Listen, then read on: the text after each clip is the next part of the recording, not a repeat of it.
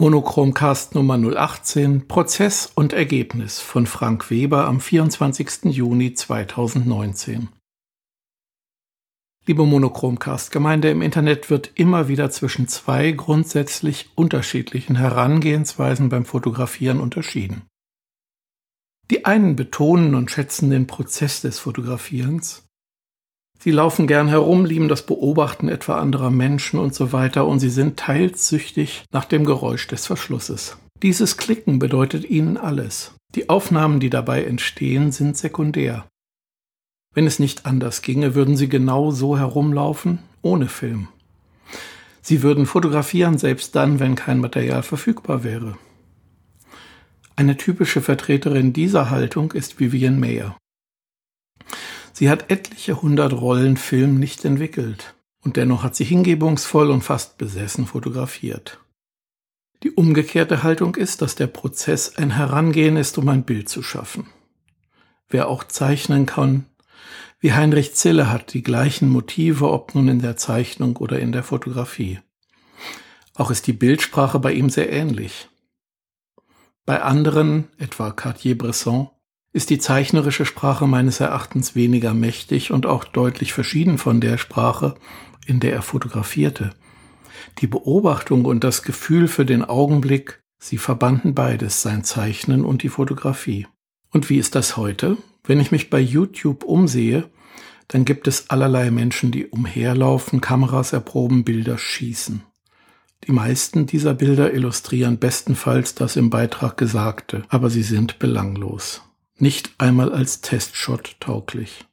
Klar, nicht alle Bilder können eindrucksvoll sein, die Mehrzahl ist eben nicht das 0,1 bis 1 Prozent gelungener Bilder. Die Mehrzahl sind Ausschuss, leider. Aber es geht dann doch nicht darum, ob der Augenfokus unter einigermaßen widrigen Bedingungen etwas besser ist beim Modell des Jahres 2019 gegenüber dem Modell des Jahres 2017. Wie selten entscheidet denn solch ein Kriterium wirklich über ein gutes Bild? Bei mir fast nie. Zugegeben, das kann auch daran liegen, dass ich selten mit Augenautofokus arbeite. Oft habe ich in meinen Bildern nicht einmal Augen. Gut, das liegt an mir. Aber wenn ich nicht gerade Street Photography und das in bestimmter Weise betreibe, welche Relevanz hat das dann? Bei meinen Porträts mit analogem Mittelformat habe ich es ja fast in allen Fällen auch geschafft, die Augen scharf zu bekommen, weil ich weiß, ich muss mich selbst drum kümmern. Die Kamera tut es nicht. Sie hat keinen Augenautofokus. Jedenfalls kann ich zwar nachvollziehen, dass es Freude bereitet zu fotografieren als Prozess, aber es geht mir immer um die Bilder.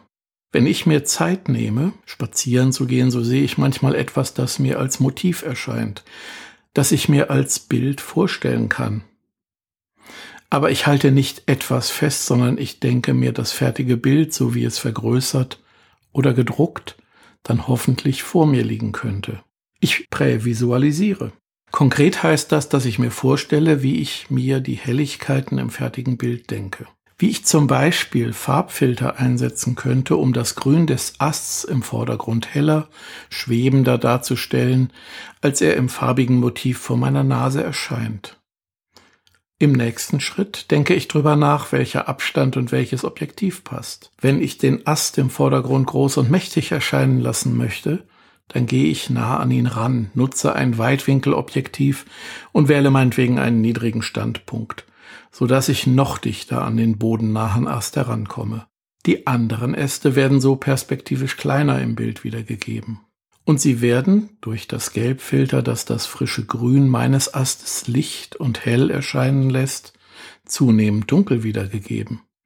Die älteren Äste enthalten ja weniger helles Grün, mehr Braun- und Schwarztöne. Das alles sind Gedanken und Überlegungen, die aufs Bild zielen. Ich bemühe mich, mein Negativ entsprechend dem Zonenmesssystem so zu belichten, dass die beabsichtigte Bildwirkung hinsichtlich des Kontrasts, hinsichtlich des gesamten Tonwertumfangs am Ende in der Vergrößerung auf dem Fotopapier so wiedergegeben werden kann, wie ich mir das vorstelle.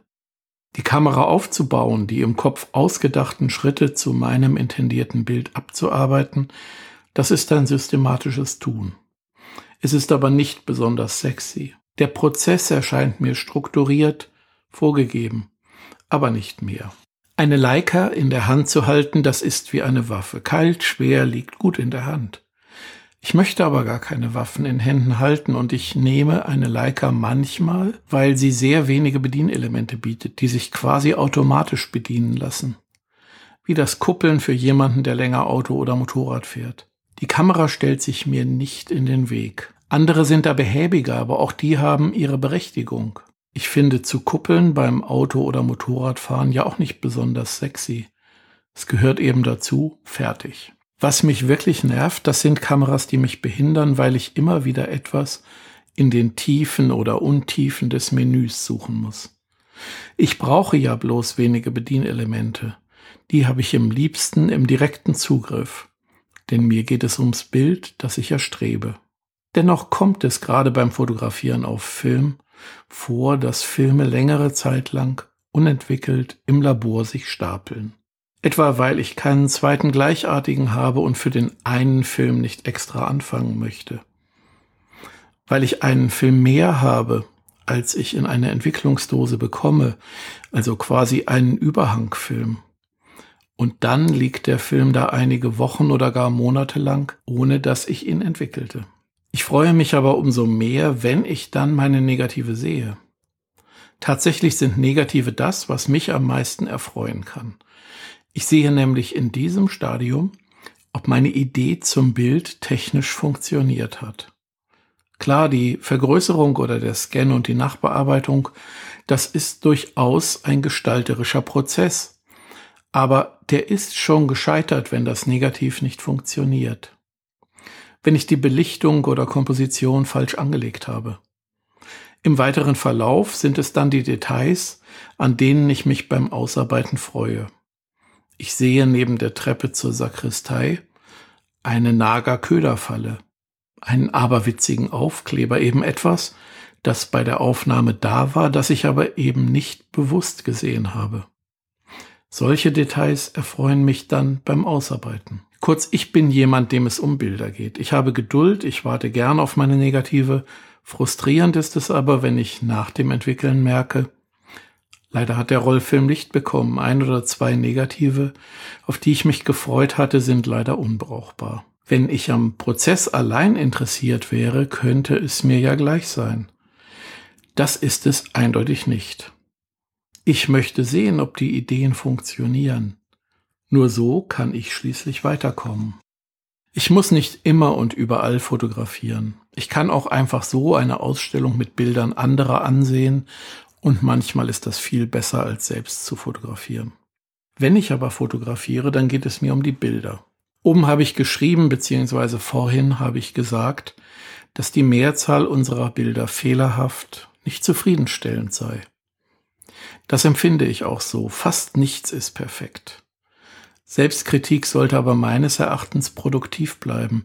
Ich könnte dahin gelangen, das Fotografieren aufzugeben, weil ich immer bloß sehe, was noch nicht gelungen ist. Mir ist die Balance wichtig zu dem, was gelungen ist. Dass es stets besser geht, das ist klar. In dieser Hinsicht war die letzte Ansel Adams Ausstellung, die so um die Welt reiste in den frühen 1990er Jahren, instruktiv. Ich war da in Düsseldorf und mir fiel auf, wie eben bei weitem nicht alle Vintage Prints, die da gezeigt wurden, richtig gut waren.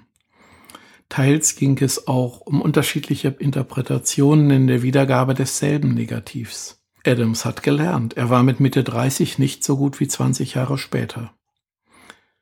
Wenn das die großen Namen der Zunft dürfen, warum sollte ich dann nicht auch dazu lernen dürfen? Dieses Lernen, dieses Weiterkommen aber ist für mich der Ansporn. Ich möchte Motive besser zu sehen lernen und mit fotografischen Mitteln besser umzusetzen.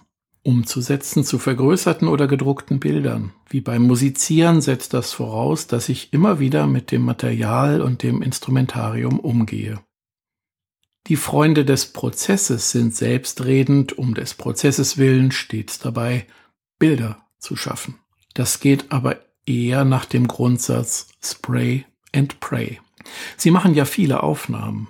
Warum also sollte sich da nicht auch etwas finden lassen, das interessant ist? Vermutlich ist es gar nicht so ein kategorischer Unterschied. Es gibt Extreme auf beiden Seiten.